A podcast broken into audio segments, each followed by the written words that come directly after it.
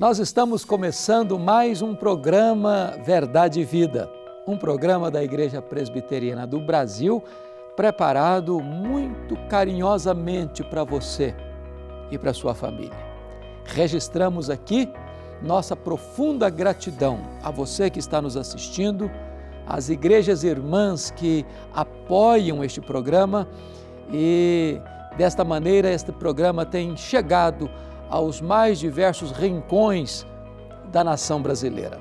Hoje eu quero tratar de um assunto empolgante: a soberania de Deus na história. E vamos basear esta mensagem em Apocalipse capítulo 5, versos de 1 a 5. Vamos ouvir a leitura do texto. Vi na mão direita daquele que estava sentado no trono um livro escrito por dentro e por fora, de todo selado com sete selos. Vi também um anjo forte que proclamava em grande voz: Quem é digno de abrir o livro e de lhe desatar os selos? Ora, nem no céu, nem sobre a terra, nem debaixo da terra, ninguém podia abrir o livro, nem mesmo olhar para ele. E eu chorava muito, porque ninguém foi achado digno de abrir o livro nem mesmo de olhar para ele. Todavia, um dos anciãos me disse: Não chores, eis que o leão da tribo de Judá, a raiz de Davi, venceu para abrir o livro e os seus sete selos. A soberania de Deus na história. Este é um assunto extremamente empolgante. E este assunto é tratado por João quando estava na ilha de Pátimos. João foi levado para aquela ilha vulcânica do mar Egeu por ordem do imperador Domiciano, quando uma perseguição implacável atordoava a igreja de Deus. Os apóstolos todos, com exceção de João, já tinham sido martirizados. João já era um homem velho quando ele é levado para lá, para morrer na solidão daquela ilha.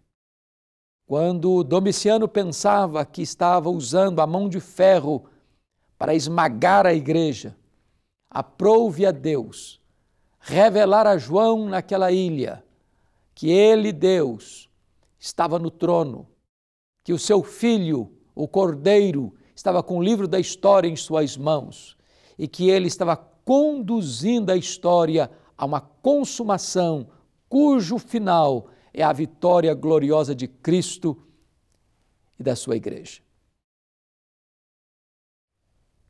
A história da humanidade não está como alguns pensam, dando voltas em círculo.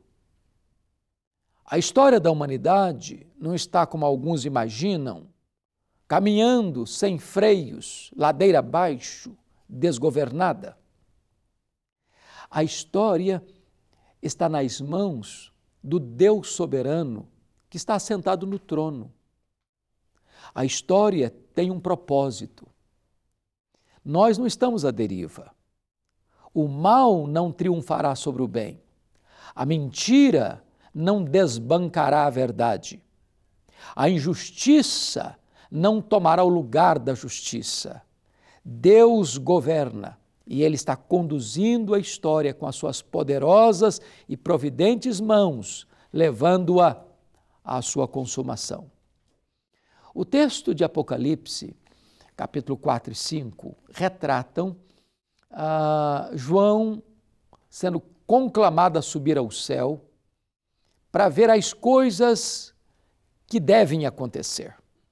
Em outras palavras, a história está nas mãos de Deus e os acontecimentos estão estabelecidos pelo Deus soberano. Não as coisas que talvez aconteçam, não as coisas que podem acontecer, mas as coisas que devem acontecer. Quando João tem esta visão, ele tem a visão de Deus no trono, assentado no trono, na sua soberania, na sua majestade, na sua glória indescritível. E a única maneira que João consegue ver é como brilho de pedras preciosas. Este Deus reina, ele é o soberano do universo, Ele quem abate reis e levanta reis. Ele quem abate reinos e levanta reinos. Ele quem tem as rédeas da história em suas poderosas mãos. Quando João vê esta cena gloriosa, ele percebe que os anjos, que os homens se prostram diante deste Deus e adoram a Deus.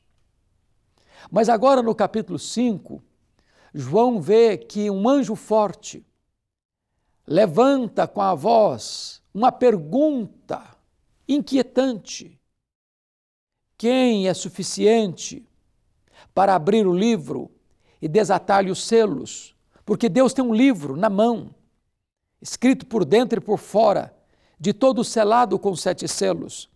Este é o livro da história.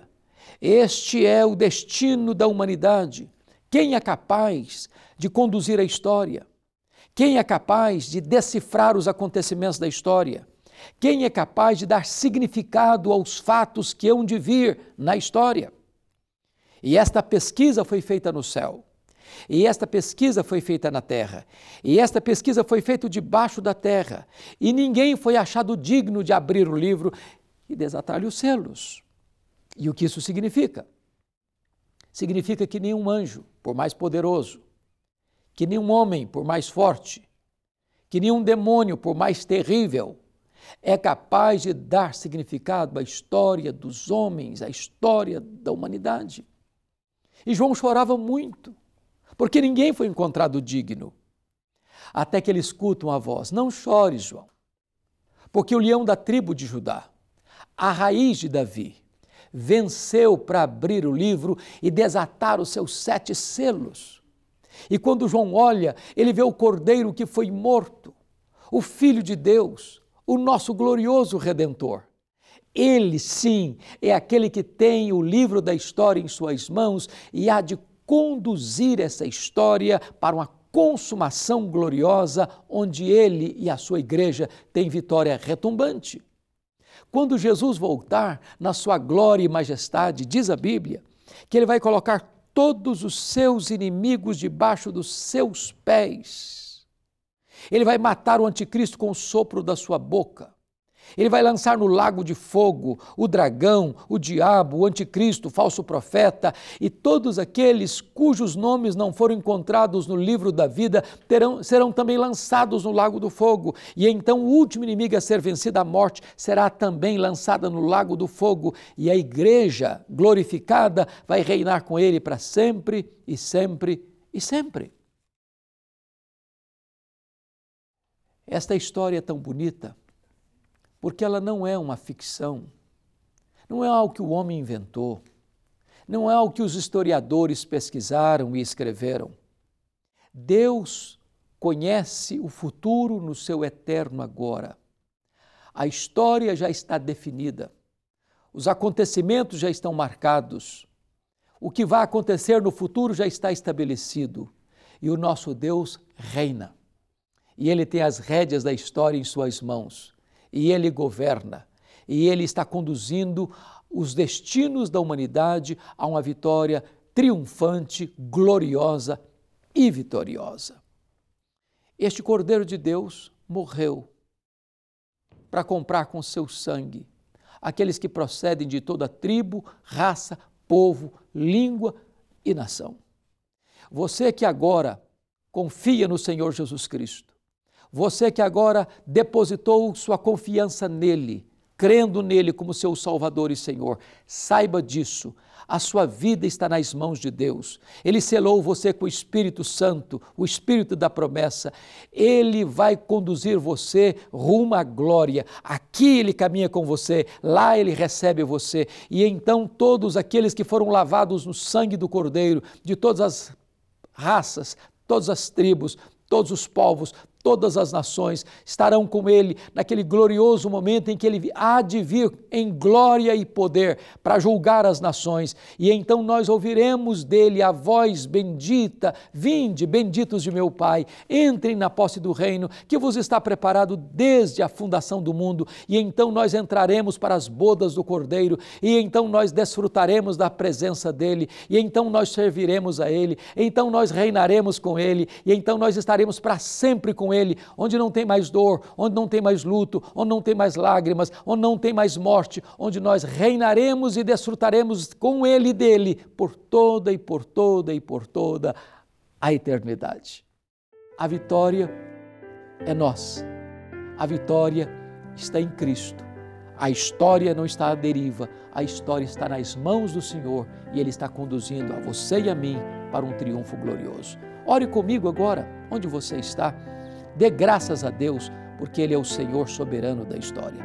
Deus, nós te rendemos graças, porque nós não estamos aqui perdidos, sem rumo, à deriva, a nossa vida está nas tuas mãos e tu estás governando a história e também a nossa vida. Bendito é o teu nome por isso, em nome de Jesus Cristo, nosso Senhor. Amém. A Igreja Presbiteriana do Brasil é fruto de uma ação missionária da Igreja Norte-Americana que enviou o jovem pastor Ashbel Green Simonton ao nosso país em 1859, com o profundo desejo no coração de apresentar o Evangelho da graça de Jesus aos brasileiros. Ao longo desses 160 anos de história, o ideal missionário tem se tornado realidade e a partir do seu compromisso com a integridade bíblica em uma perspectiva teológica reformada e com o propósito de fazer a diferença na sociedade, a IPB tem sido um instrumento usado por Deus para alcançar e transformar a vida de milhares de pessoas no Brasil e no mundo. A Igreja Presbiteriana em cada cidade, com suas escolas, hospitais, projetos sociais e missionários, cumpre a sua missão visando a glória de Deus. Igreja Presbiteriana. Há 160 anos evangelizando o Brasil.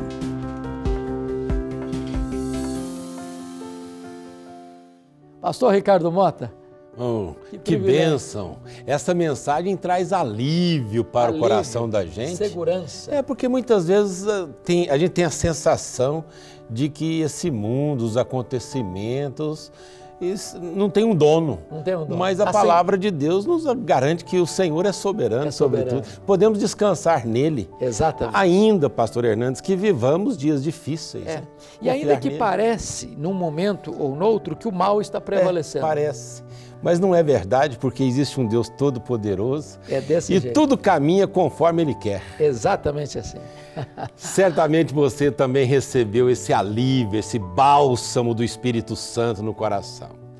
Ainda que vivamos dias difíceis de adversidade, nós podemos descansar num Deus que não foi criado pelas mãos humanas, é um Deus soberano. Nós podemos e devemos louvar a Deus por isso. Se você quiser receber essa mensagem, outras mensagens do pastor Hernandes ministradas aqui, entre em contato conosco pelo WhatsApp 11 9 47 18 94 50. Manda a palavra vida para nós e você receberá o link das mensagens e também você vai receber na sua casa, se você desejar, o livro Gotas de Esperança para a Alma. E nós enviaremos também para você se você desejar nos ajudar com uma oferta para manter o programa Verdade e Vida. Não se sinta constrangido com isso, mas venha somar força conosco nesse ministério. Não é, pastor? É verdade. Eu acho que o nosso propósito, eu acho que todos sabem disso, uh, é levar a palavra de Deus, Sim. a esperança do Evangelho à nação brasileira. Não é, é isso? E nós temos feito isso para a glória de Deus. Né? Amém. Né? Nosso programa está encerrando, mas nós voltaremos no próximo sábado, neste mesmo horário e nesta mesma emissora. Deus abençoe profundamente a sua vida e até lá.